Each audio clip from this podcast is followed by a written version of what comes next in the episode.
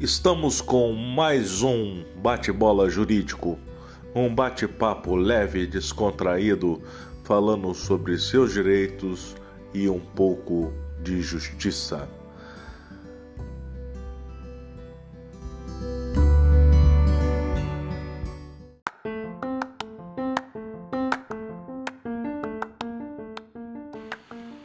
Salve, salve, meus amigos!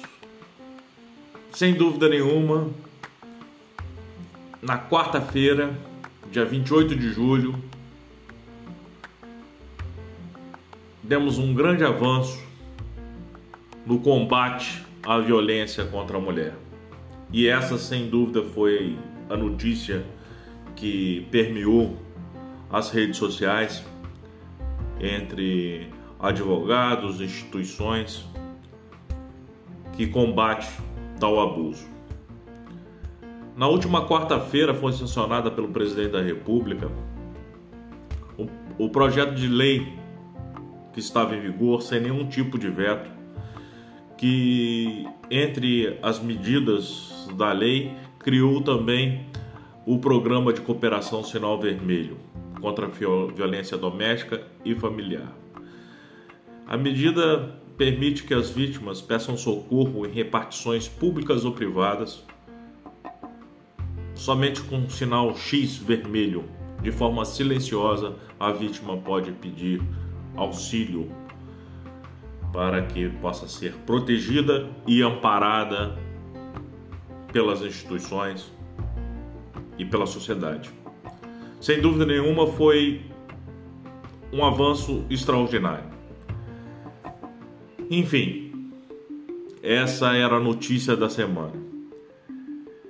Chegamos também aqui no último episódio da temporada, da primeira temporada do Bate Bola Jurídico, né, em que tratamos de diversos assuntos. É, o primeiro episódio falamos sobre a situação dos autistas. Posteriormente, é, falamos na notícia da semana que foi a agressão do, do, Jay, do Jay Ives né, contra a sua mulher Pamela. E depois sobre as agressões sofridas pelo advogado Orcélio em, Goiás. Fizemos inclusive até um especial a respeito disso. E convido a todos é, a ingressarem no Spotify ou no Google Podcast, acessando o podcast Bate Bola Jurídico para escutar todos esses episódios na íntegra. É... E agora, agosto se avizinha. Né? É, vamos comemorar os 15 anos da Lei Maria da Penha. E para comemorar os 15 anos da Lei Maria da Penha, convidei algumas mulheres incríveis que também eu já coloquei é, no podcast, no, no Instagram do podcast Bate-Bola Jurídico. São elas: Catarina Feitosa, vice-prefeita de Aracaju, Eleonora Nassif,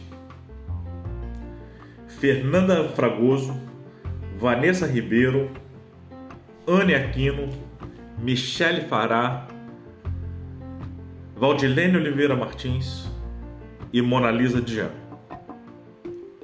E também a vice-presidente da Ordem dos Advogados do Brasil, seccional Sergipe, Ana Lúcia Aguiar. São essas as mulheres que comporão, que vão compor os próximos episódios e que falaremos a respeito da, da Lei Maria da Penha. Então, conto com a participação de todos vocês, tanto no, no Instagram como escutando o podcast, porque foi produzido com carinho e, e atenção para todos que nos escutam. Agradeço imensamente a todos que colaboraram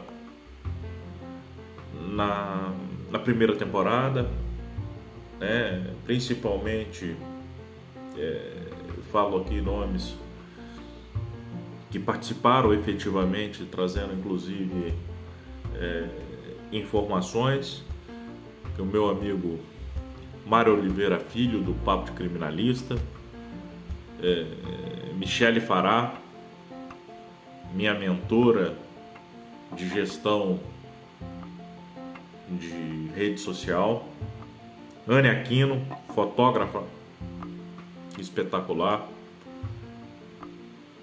e Everton Santos, que está trazendo dicas é, de moda masculina que tem sido bastante elogiada.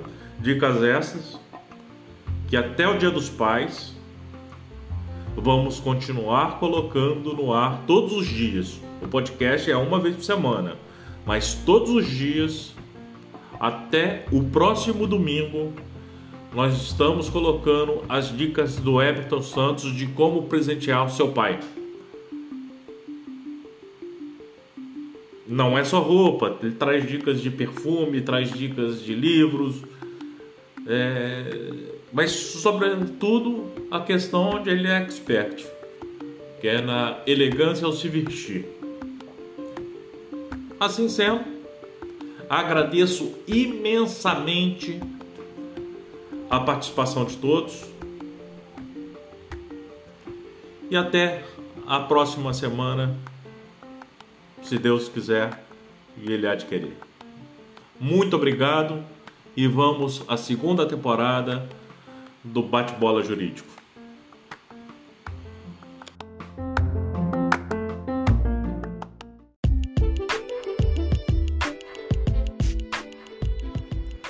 Olá, meus amigos. O Dia dos Pais está chegando e você não sabe o que dar de presente para o seu pai, namorado, marido, o papai que você ama? Siga as dicas diariamente até o Dia dos Pais aqui no Bate-Bola Jurídico com Eberton Santos. Vale conferir. Roberto, se o papai Felizardo vai ganhar um costume ou um terno, o indicado é que a primeira cor seja um marinho, mas por que não o preto? Deixa o preto para o cerimonial, porque o marinho fica muito bem de dia à noite. Ele conversa perfeitamente com as cores mais claras pela manhã e vai escurecendo as cores das camisas e das gravatas durante o dia.